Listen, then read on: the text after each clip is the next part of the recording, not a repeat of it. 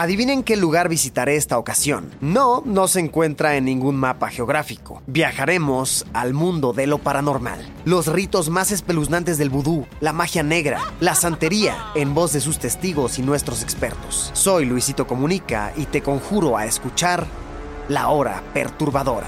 Todos los miércoles un podcast original de Spotify. Escúchalo gratis. ¿O qué creías? ¿Que al inframundo me iba solo? Pues no. Tú vendrás conmigo. Sonoro. El siguiente podcast contiene lenguaje explícito y descripciones de violencia gráfica. No es recomendable para menores de 16 años sin supervisión de un adulto. No se recomienda escuchar mientras se opera un vehículo automotor. Para una experiencia óptima, se recomienda el uso de audífonos.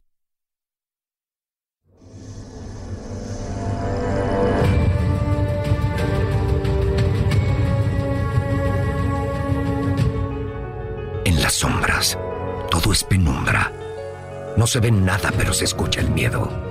Aquí, donde existe la frontera entre la realidad y lo imposible, habitan criaturas y leyendas que desearíamos olvidar, pero que siguen presentes. Atrévete a enfrentar tus miedos, porque son parte de nuestras crónicas oscuras. En este episodio, Esto no es una venganza entre cárteles. Alguien tenía que darles una lección, mi amigo. Quieto, las manos en la nuca. Mis manos. Estas manos. Como agua va. Le abrí el pecho al oxiso. Cuando abrí la caja y saqué el yolotl, comenzó a latir en mi mano. Todas las muñecas comenzaron a vibrar y derramaban lágrimas negras por sus ojos. Tenemos que averiguar qué carajos está pasando en Xochimilco. Han despertado la furia del Nahual. los nahuales, el despertar.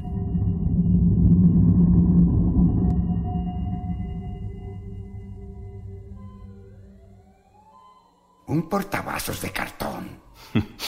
Eso cree él. ¿Y don Ulises?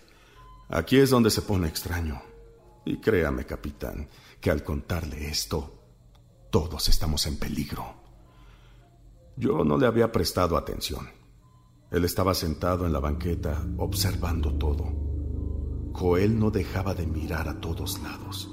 Y cuando vio a don Ulises, se puso como loco. Comenzó a gritarle con terror. Francamente sentí mucha pena al verlo así. Llegaron los refuerzos. Logré subir al muchacho a la ambulancia y convencer a los paramédicos que no le quitaran el portavasos. Entonces fue que le pedí a Roberto que pasara por Camila y la llevara con mi madre. Ya veía yo la noche que me esperaba, entre checar la salud del muchacho y acudir a la bodega para girar instrucciones. Cuando por fin se fue la ambulancia, me percaté que ya no estaba don Ulises. Quería hacerle varias preguntas, pero habían cosas más urgentes que atender, así que caminé hasta la bodega. La bodega estaba iluminada casi completamente por la luna.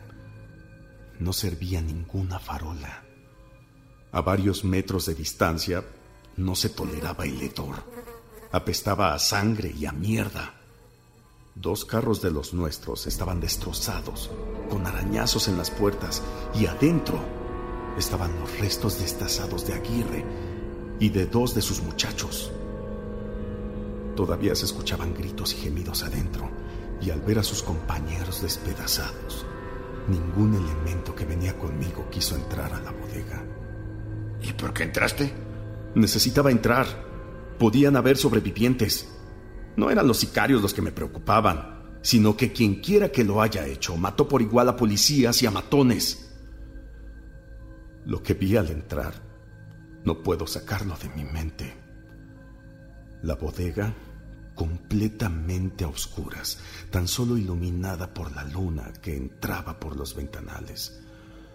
Al pasar unas pilas de cajas y dos montacargas, se comenzaba a ver la masacre. Los charcos de sangre marcaban perfectamente el lugar de cada asesinato. Habían restos humanos esparcidos por todo el lugar y las paredes mostraban las huellas ensangrentadas de quienes intentaron huir. Todavía estaban calientes los cuerpos y en algunos casos continuaban los estertores post-mortem. El olor era insoportable. Varios cuerpos mostraban los intestinos salidos y charcos de mierda con sangre. Cabezas, ojos, miembros que parecían haber sido arrancados con una fuerza sobrehumana. Escuché unos pasos que se acercaban y creí que era alguno de los muchachos. Esto no es una venganza entre cárteles. No. No lo es. Esa voz era don Ulises. De entre la oscuridad se fue acercando, tranquilo, como si no le afectara nada de lo que había sucedido. Aunque a oscuras claramente podía yo ver su silueta recargada junto a un ventanal. Alguien tenía que darles una lección, mi amigo. Y ustedes no están haciendo bien su trabajo. ¿Quién hizo esto? La justicia, el karma, llámele como quiera. ¿Justicia? Hay más de siete agentes masacrados junto con los criminales. Ay, la justicia es ciega, ¿o no? Ay, ¿de verdad cree que alguno de los que están aquí es inocente? Ah, ni usted se cree eso, agente. Mire, por ejemplo, esto es parte del torso del agente Ramírez. Él fue quien le dio el pitazo al ojos para que no se quedara. Ah, y a cambio le dieron más de millón y medio. Gracias a él, el ojos aún vive. Y, y su viuda ahora tiene para pagar el entierro. ¿Usted es parte de esto? Ay, agente, si yo estuve todo el tiempo con usted. Eh, el portavasos. ¿Por qué no le hicieron nada a Joel? ¿Qué tiene que ver el portavasos? Ay, ha de ser como amuleto. La suerte le llega a quien lo merece. Ese muchacho no tenía nada que hacer aquí. Y ahora está como loco en un hospital psiquiátrico. Es fuerte. Pronto va a creer que lo imaginó todo. Así siempre pasa. Igual a usted. Andy, ya váyase. Váyase, gente. Deje que los cárteles sepan lo que pasa cuando se pasan de la raya. Usted se viene conmigo. No sé cómo, pero algo tuvo que ver y lo voy a averiguar. Ay, ahí sí le quedó mal. Le dije que tengo un compromiso familiar, ¿o no? Creo que no me entendió. Usted se viene conmigo para la fiscalía. Sí, sí, le entendí, pero no puedo aceptar su amable oferta, agente. No acababa de desenfundar la pistola cuando don Ulises se fue acercando más a la ventana, hasta que la luz de la luna lo iluminó por completo. Su piel se volvió pálida, espectral, y los ojos fueron volviéndose cada vez más negros. Quieto, las manos en la nuca. Mis manos. Estas manos. Frente a mis ojos, en el momento en que me mostró las manos, comenzaron a deformarse, como si por dentro cambiaran de forma. Se estiraban jalando el antebrazo, de donde comenzaba a crecer pelo, mucho pelo, como de animal. El rostro también comenzó a transformarse. Al alzar la cabeza, la mandíbula creció formando una especie de hocico con colmillos.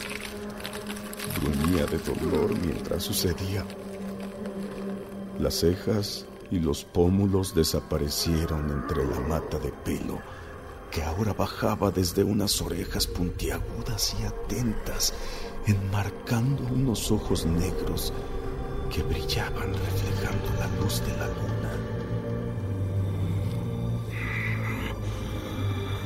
Parece que no, pero duele. Ya déjelo así, agente. Demasiados muertos para una noche. ¿Qué clase de bestia eres? Una sagrada que ha sido paciente por siglos. No más. Mientras la bestia me hablaba, de reojo pude ver cómo un policía se acercaba silencioso, pistola en mano. Pero a pesar de la peste y el hedor del lugar, la bestia pareció olfatear algo. Sin previo aviso, pegó un salto dando un giro por encima de la cabeza del policía, con sus garras lo decapitó, cayendo su cuerpo frente a mí mientras aún sostenía la pistola. La bestia alzaba en sus garras la cabeza, mientras con la lengua lamía la sangre que le escurría. Por eso la sangre en tu ropa. No es excusa ni necesito que me crea. Solo ayúdeme a salir para encontrar a Camila y a mi madre. ¿Y la bestia? ¿Qué le pasó a la bestia? La bestia comenzó a caminar hacia la oscuridad, lentamente, mientras tiraba la cabeza junto a los restos del Mauro.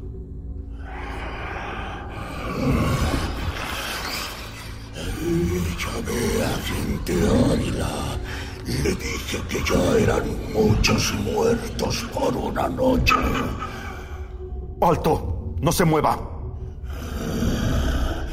Usted me simpatiza, agente Ávila. No le va a pasar nada. Necesito que mande el mensaje. No más droga, no más crimen en nuestro pueblo. ¿Y esto qué es? ¿Qué son ustedes sino asesinos? Nosotros no respondemos a más iguales. Son leyes de ustedes. Y aquí es nuestro credo. La sombra y las almas. Existimos desde el principio del tiempo y aquí seguiremos. Somos justicia y condena. Somos defensores y verdugos. Somos a quienes ustedes ofrendaban sus hijos. Somos sus gemelos. Nos escondimos por siglos, pero ellos nos despertaron. Ahora vaya y tranquilice al muchacho. Va a necesitar de su ayuda. Él todavía es bueno. Quedó vivo el ojos y las mujeres. No vamos a descansar hasta que se retome el rumbo. Avísenles que comiencen a cavar su propia tumba. Que vamos a ir por ellos. Y así, mientras hablaba, se fue internando en la oscuridad hasta que sus ojos brillantes fueron desapareciendo, como si nunca hubiera estado ahí. Todo se quedó en silencio. No sé qué decirte, Horacio. No sé qué pensar. Solo déjeme salir. Tengo que encontrar a mi hija y a mi madre. Tengo que ponerlas a salvo. Está bien. Ya veré cómo explico esto al fiscal. Pero necesito que regreses. Eres el único que sabe a lo que nos enfrentamos. Le juro que esto no ha terminado. Tienen a mi familia y van a pagar por ello. Buena suerte, Horacio. Avísame si necesitas ayuda. Por lo que escucho, esto apenas comienza. Capitán Sosa, Dígamelo. Teniente García, dejó instrucciones de que se le informara de cualquier cosa inusual. Así es. Eh, anda, pásale. Él es Jacobo. Trabaja en el CEMEFO. Dile lo que pasó al capitán. Pues, buenas noches, capitán. Mi nombre es Jacobo. Soy el que limpia y cuido en las noches. No vaya a pensar mal de mí, ¿eh? Ya, ya, ya, anda, dile, dile lo que viste. Pues verá, eh, eh, con estas lluvias ha hecho harto frío, por lo que cuando tengo un descansito me meto al horno donde los incineran, ya que ahí se mantiene siempre el piloto y pues está calientito. Eh, ya no me haga esa cara, es que Le juro que hace frío. Mire, no le vaya a decir a mi jefe que pues luego me corren. Dile de la muchacha. Sí, sí, sí. Mire, pues yo estaba echándome un coyotito y escuché que los doctores le dieron permiso a una muchacha de ver los restos de su hermano. Era el decapitado. Bueno, con todo respeto, es que así le decimos, ¿no? Ella pidió quedarse sola, que porque pues, se quería despedir. Los doctores ya se iban. Estaba lloviendo y me encargaron que yo cerrara cuando se fuera. Ahí es donde está lo extraño. ¿La dejaron sola? No, no, no, eso no es lo extraño.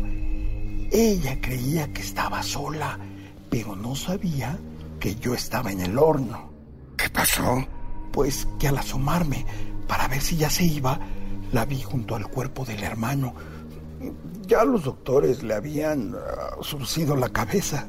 E, entonces ella sacó como un puñal, una daga verde, y como agua va, le abrió el pecho al oxiso. ¿Y no hiciste nada? No, yo que traía un puñal. Yo me quedé quietecito mirando por una rendija. Ella no me vio. Y pues aquí viene lo raro, ¿eh? Que le corte el corazón al hermano y lo mete en una cajita de piedra que traía en el morral.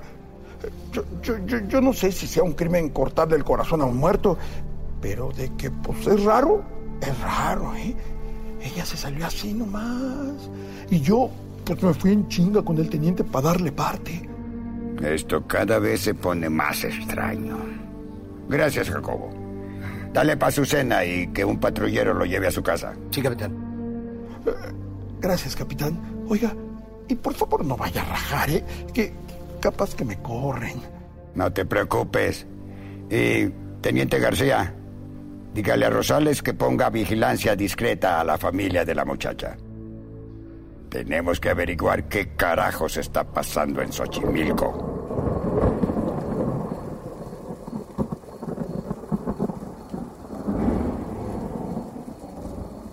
¿Cómo te fue, mija? ¿Hiciste lo que te dije? Increíble, abuelo. Fue increíble. Cuéntame exactamente lo que pasó, sin omitir ni un solo detalle. Pues recuperé su yoloto en el semefo. Eh, no tuve problemas. De ahí me fui para el embarcadero. No paró de llover hasta que llegué a la isla de las muñecas. Me bajé con el yolotl y todas las muñecas me veían con sus ojos regrandotes, como almas en pena esperando su perdón. Nunca las había visto moverse, abuelo. Pero cuando paró la lluvia y se asomó la luna de nuevo, todas se estremecieron y movían sus cabezas de miedo. Fue asombroso. ¿Y el Yolot? ¿Hiciste lo que te dije con su corazón? Al pie de la letra, como me dijiste. La luna comenzó a iluminar la isla y yo hice un hoyo en la tierra. Cuando abrí la caja y saqué el yolotl, comenzó a latir en mi mano. Estaba caliente, abuelo, y lo empecé a sentir de nuevo. Ahí estaba Toño. Lo enterré y ahí mismo clavé mi chachihuicle. Todas las muñecas comenzaron a vibrar y derramaban lágrimas negras por sus ojos. Te juro que se escuchaban sus lamentos. Parecía el viento. Pero yo sé que eran sus ánimas. La luna. ¿Qué pasó con la luna? Por entre las nubes se asomó mi Metzli, un Masik Metzli, luna llena. Se fue formando un arillo alrededor de ella y brilló como no la había visto nunca. Todo quedó en silencio. Solo el viento y el llanto de las ánimas. Las muñecas no dejaban de llorar. Y así lentamente de la tierra. Comenzó a surgir parte de su mano tratando de alcanzar la luna. De inmediato, al sentirlo, sujetó el chalchihuecle. Ay, creo que viene encabronado. Retó al propio Mictlán, abuelo. Toño regresó de los muertos. ¿Dónde está Toño? Le regresó de los muertos. ¡Toño! ¡Toño! ¡Hijo! No somos más iguales. Somos más que hombres. Somos los hijos de la luna. Y por años hemos estado dormidos ante la amenaza de un Dios que ya no guarda valor, que murió en su fe. Que se preparen todos, que la luna se volverá de fuego y cubrirá a cada hombre con su furia. Era hora que despertáramos quedarán las sombras atrás. Ah, que los dioses guarden a quien se atrevió a desafiarnos. Sus almas no encontrarán descanso ni en su propia muerte. ¡Lo juro! Que se prepare el hombre, porque esto apenas comienza han despertado la furia del Nahual.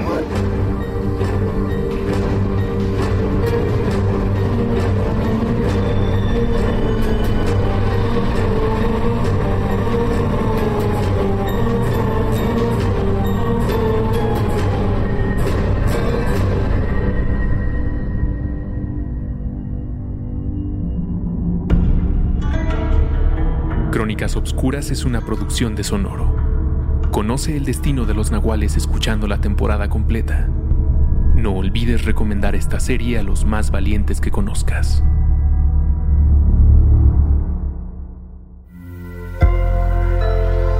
Sonoro. Step into the world of power, loyalty, and luck. I'm gonna make him an offer he can't refuse. With family, cannolis, and spins mean everything. Now, you wanna get mixed up in the family business. Introducing The Godfather at ChumbaCasino.com. Test your luck in the shadowy world of The Godfather slot. Someday, I will call upon you to do a service for me. Play The Godfather now at ChumbaCasino.com. Welcome to the family. No purchase necessary. VGW Group. Void where prohibited by law. 18 plus. Terms and conditions apply.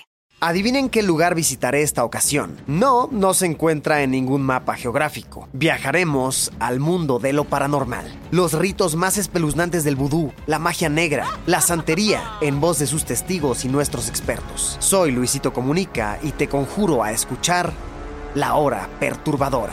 Todos los miércoles un podcast original de Spotify. Escúchalo gratis. ¿O qué creías? ¿Que al inframundo me iba solo? Pues no. Tú vendrás conmigo.